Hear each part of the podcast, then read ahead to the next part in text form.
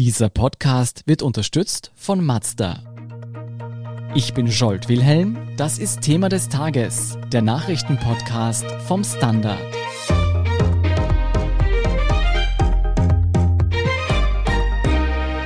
Die Corona-Pandemie dominiert die Nachrichten. Doch dabei wird leicht übersehen, dass Österreich weiterhin voll damit beschäftigt ist, den größten politischen Skandal in der jüngeren Geschichte des Landes aufzuarbeiten.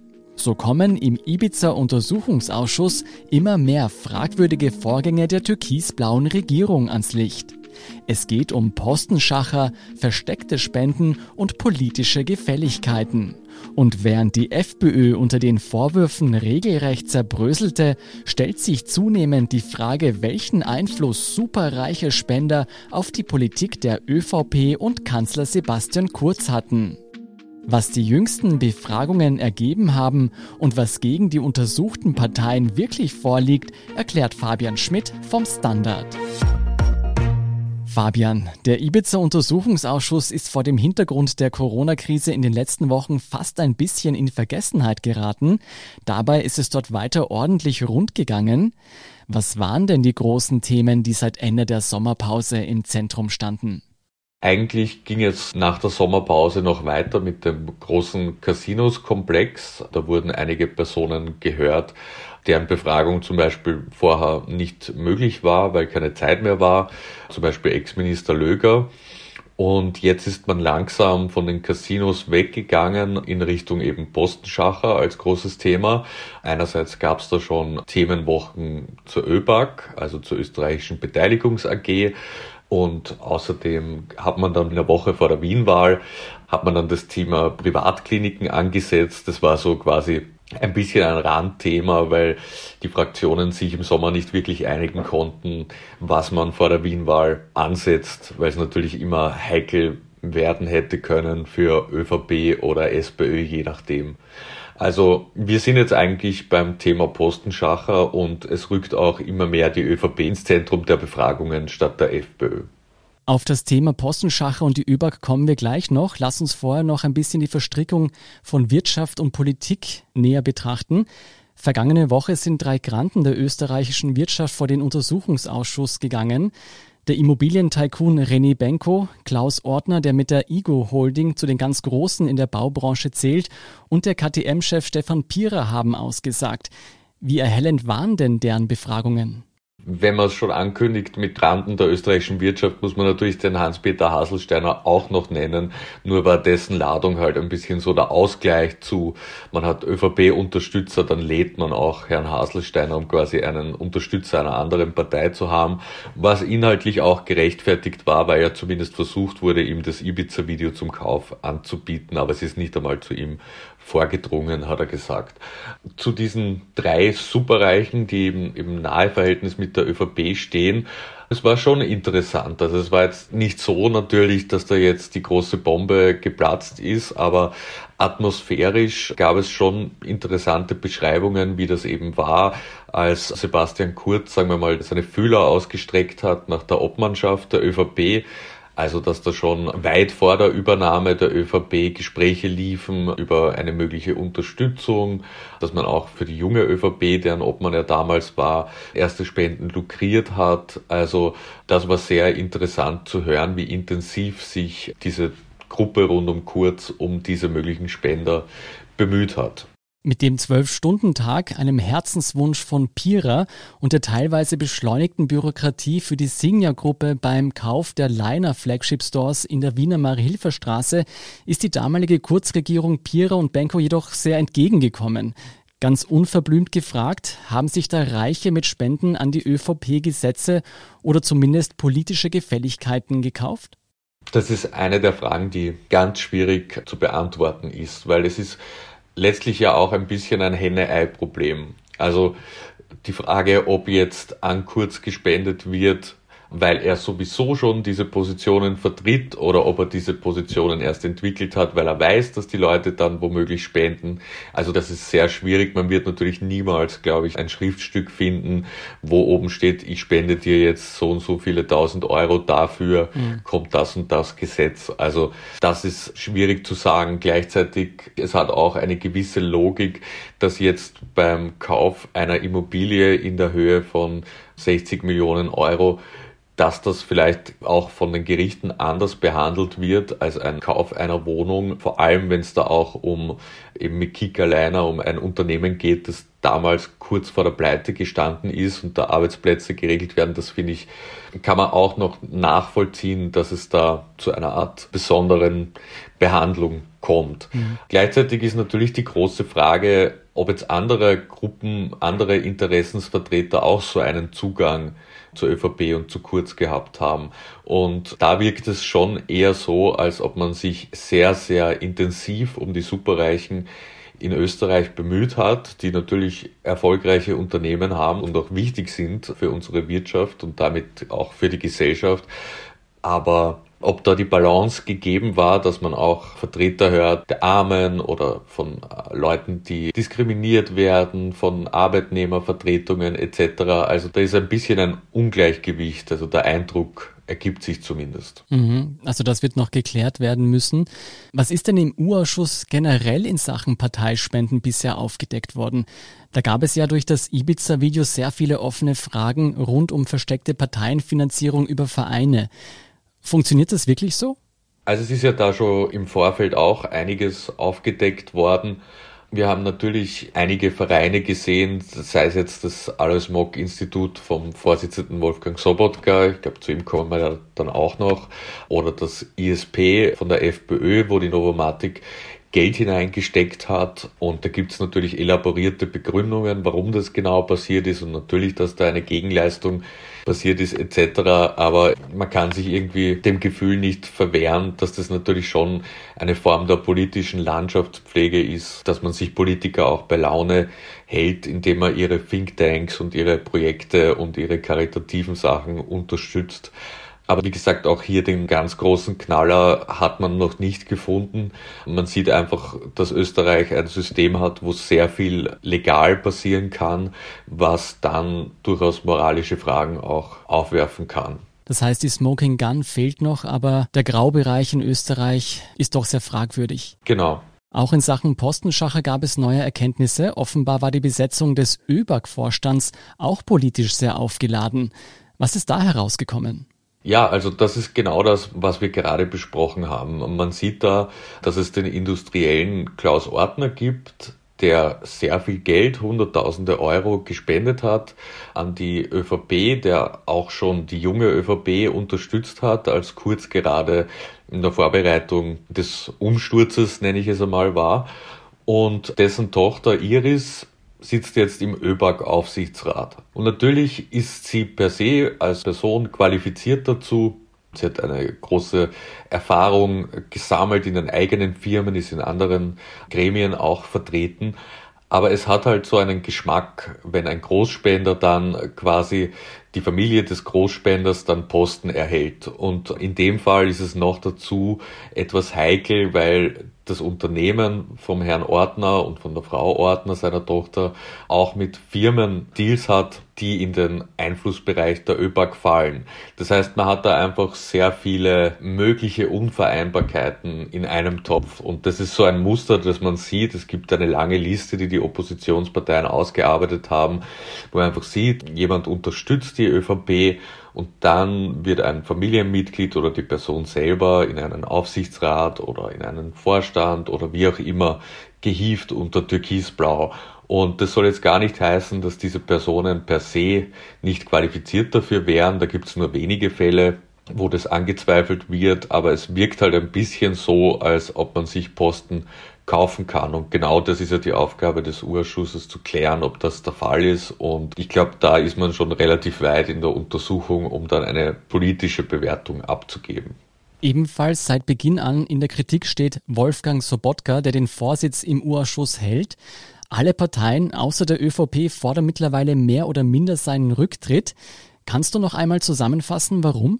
Ja, also da gibt es eine ganze Reihe von Gründen. Ich glaube, der Hauptgrund ist, dass man ihm eine Unvereinbarkeit vorwirft. Er hat einen Think Tank gegründet, das Alois Mock Institut im Jahr 2013 und quasi von Beginn an hat die Novomatic diesen Think Tank unterstützt, schlussendlich mit Leistungen von über 100.000 Euro. Also so geht es zumindest aus der internen Verrechnung von Novomatic hervor. Und wenn man sich jetzt vor Augen hält, man hat einen Urausschuss, der untersucht, wie Unternehmen und dabei vor allem die Novomatic die Politik durch Sponsorings etc. beeinflusst hat, und dann hat genau der Vorsitzende selbst einen Think Tank, der Geld von Novomatic bekommen hat. Also eigentlich müsste man da überhaupt nicht darüber diskutieren, dass das nicht geht. Das ist so der Grund eins. Der Grund zwei ist auch, dass Sobotka Kontakte zu Novomatic gepflegt hat, immer wieder er hat sich auch noch mit dem Novomatic-Gründer Johann Graf getroffen, der bei ihm sich beklagt hat über die Ermittlungen. Das war Ende 2019, da war schon klar, dass ein Urschuss kommen wird und dass der Sobotka den Vorsitz führen wird. Es geht eigentlich auch nicht, weil klar war, dass Graf dann auch geladen wird. Es wurde ja auch schon mehrfach, hat mehrfach auch abgesagt aus gesundheitlichen Gründen. Dann gibt's personelle Überschneidungen. Die Großnichte vom Novomatic-Gründer, die von dem auch beschenkt wurde mit Millionen Euro Beträgen, war Mitarbeiterin von Sobotka. Mhm. Die ist mitgefahren mit dem Sobotka, als der einen Betriebsbesuch gemacht hat bei der Novomatic. Der ehemalige Pressesprecher von Wolfgang Sobotka ist dann lange Jahre und gerade im Zentrum der Ermittlungen Novomatic-Sprecher gewesen. Also das ist einmal quasi der Grund der Unvereinbarkeit. Mhm. Und der zweite Grund ist, dass einfach die Vorsitzführung unter aller Sau ist, ehrlich gesagt. Also Nein, das, man muss das so hart sagen. Man hat schon eine Reihe von Vorsitzenden erlebt, zum Beispiel im BVD-Ausschuss Doris Bures. Es ist auch kein Problem der Partei an sich, mhm. weil ab und zu übernimmt der Andreas Hanger, der ist ebenfalls von der ÖVP und da ist das Klima dann sofort ein ganz anderes. Aber Sobotka, gerade die letzte Woche war ein Wahnsinn. Der greift einfach in die Befragungen ein. Kannst du ein Beispiel geben? Ja, er unterbricht zum Beispiel einen Rene Benko, wenn der gerade antwortet, äh, wie das war mit diesem schon angesprochenen Leinerhaus und schreit einfach in den Raum, es gibt keine Gerichtsferien da muss nichts extra aufsperren. Oder er unterbricht den Klaus Ortner, als der erzählt, wie das damals war, als die junge ÖVP um Spenden geworben hat und sagt irgendwie, stellen Sie den Zusammenhang zum Beweisthema her. Mhm. Wenn ihm ein Spenden das Hauptthema dieses Urausschusses sind, unterbricht der eine Auskunftsperson, die von sich aus Sachen erzählt und fragt nach dem Beweisthema und so weiter und so fort. Also das ist wirklich unfassbar. Ich würde mir sehr wünschen, dass es Live-Übertragungen gibt, damit jeder das für sich beobachten kann. Also Sobotka mimt nicht den unparteiischen und den zurückhaltenden Aufseher dieses Untersuchungsausschusses. Sag mal, wenn so viele Umstände ein schiefes Licht auf Sobotka werfen, wieso kann er sich so stur weigern, zurückzutreten? Naja, es gibt keine Möglichkeit, ihn abzusetzen. Ich meine, man muss sich das ja auch vor Augen halten, dass mittlerweile sogar die Grünen sagen, dass er sich zurückziehen soll. Das heißt, man hat eine Mehrheit eigentlich es gibt nur mehr seine eigene Fraktion, die an ihm festhält und er weigert sich. Also ich glaube, das muss man einfach auch politisch betrachten. Es ist jetzt wahrscheinlich schon zu spät, weil es ein Eingeständnis wahrscheinlich wäre. Also man fürchtet sich wohl davor und es wird einfach picken bleiben. Deswegen zieht man das stur durch. Ich glaube aber auch, dass Herr Sobotka von seiner Persönlichkeit nicht geeignet ist, da Reflexion zu betreiben und zurückzutreten. Also ist eine aussichtslose Situation. Denkst du, es wird nach diesem Urschuss Konsequenzen für Sobotka geben? Es ist halt natürlich die Frage, inwiefern, also das Amt des Nationalratspräsidenten soll ja ein überparteiliches sein, er ist quasi der Herr des Nationalrats, des Parlaments, der bis sie auch so quasi der Schutzperson für seine Abgeordneten, der auch die Regierung auffordert, mit dem Nationalrat zusammenzuarbeiten etc. Also ich kann mir nicht vorstellen, dass er dieses Amt je so ausüben kann, dass eine Mehrheit der Abgeordneten dann sagt, ja, das ist mhm. mein Nationalratspräsident und das ist schon auch ein Novum. Also da hat es in der Vergangenheit immer wieder Nationalratspräsidenten gegeben aus fast allen Parteien, wo von den anderen Fraktionen schon Respekt gezollt wurde für die Art und Weise, wie sie das Amt auslegen. Ich sehe schon die Plakate Not My Nationalratspräsident. genau, Tattoos. Nächste Woche trifft der Urschuss ja wieder zusammen. Wer soll da befragt werden? Was steht auf der Agenda? Also es wird die Schredderwoche, es geht wieder um die ÖVP-Schredder-Affäre, die ja juristisch ohne Konsequenzen geblieben ist. Es gibt da aber aus Sicht der Opposition noch einige offene Fragen. Und da wird zum Beispiel der Mitarbeiter, der unter falschem Namen eben die Festplatten damals kurz vor dem Misstrauensantrag gegen Kurz schreddern ließ, der soll befragt werden. Da gab es auch schon eine ziemliche Posse im Hintergrund eigentlich, weil der abgesagt hat und dann aber wieder zugesagt hat. Also schauen wir mal, wer da wirklich dann erscheint nächste Woche. Es kommt auch der Kabinettschef von Sebastian Kurz.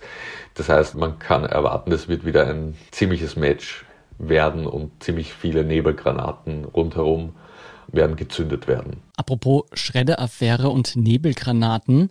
Während die FPÖ vor dem Hintergrund dieser Aufdeckungen regelrecht implodiert ist, scheint an Kanzler Kurz und der ÖVP alles abzuperlen. Wie muss man sich das erklären?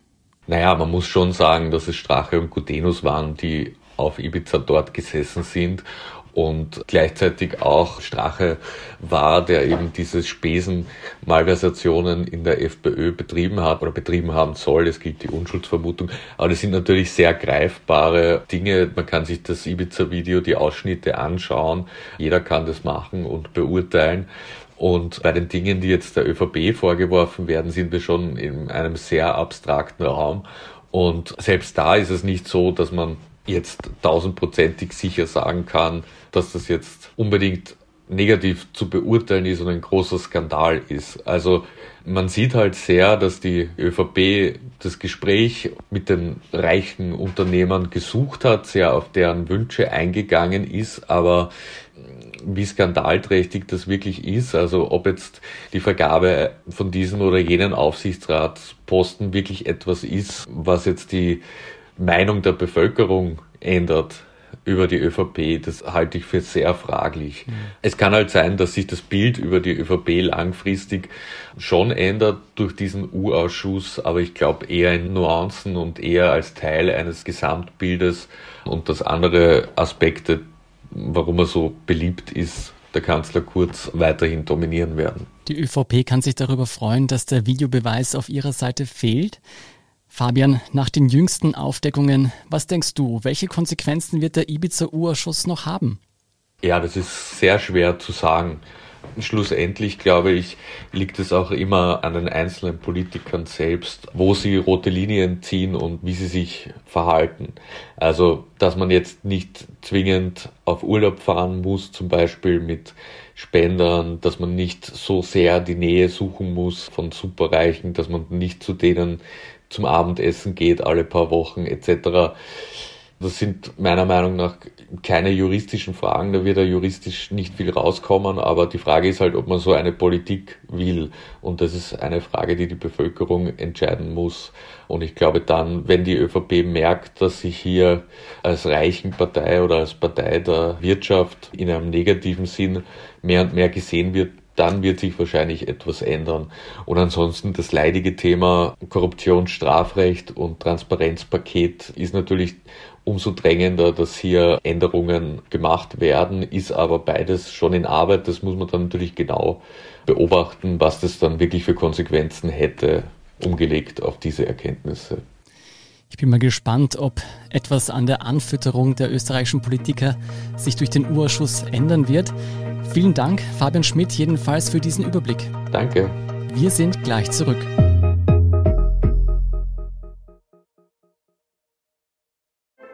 Als wir den Mazda MX30 entwickelt haben, hatten wir dafür auch ein Thema des Tages. Ihr Leben. Denn egal wie lang, kurz, stressig oder spontan Ihr Alltag auch ist, der neue Mazda MX30 bleibt an Ihrer Seite. Mit einer Reichweite, die Sie von der Vollzeit in die Freizeit bringt. Und Elektroenergie, die Sie antreibt egal wohin Sie fahren. Erleben Sie Fahrgefühl für ein bewegtes Leben mit dem neuen Mazda MX30. Rein elektrisch.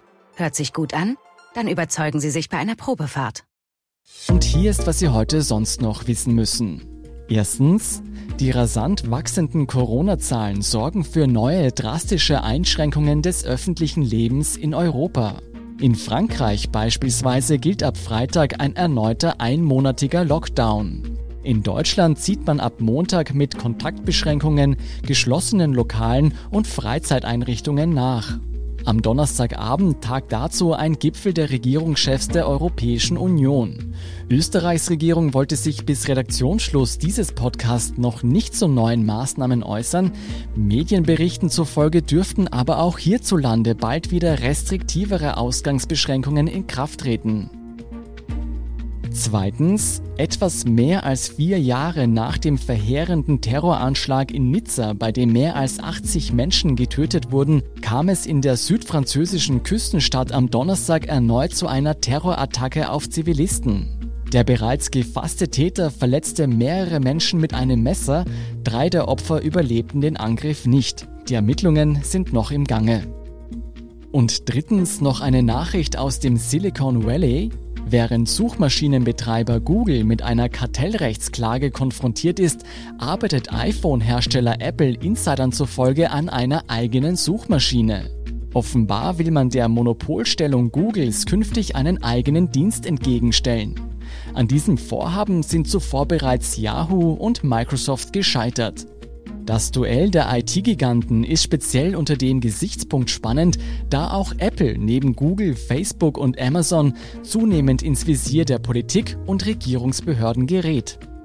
Mehr dazu und die aktuellsten Informationen zum weiteren Weltgeschehen liefert Ihnen wie immer der Standard.at um keine Folge von Thema des Tages zu verpassen, abonnieren Sie uns bei Apple Podcasts oder Spotify. Unterstützen können Sie uns mit einer 5-Sterne-Bewertung und vor allem indem Sie für den Standard zahlen. Alle Infos dazu finden Sie auf abo.derstandard.at und dst.at/supporter.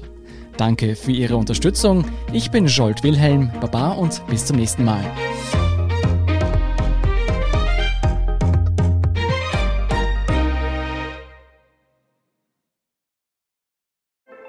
Als wir den Mazda MX30 entwickelt haben, hatten wir dafür auch ein Thema des Tages.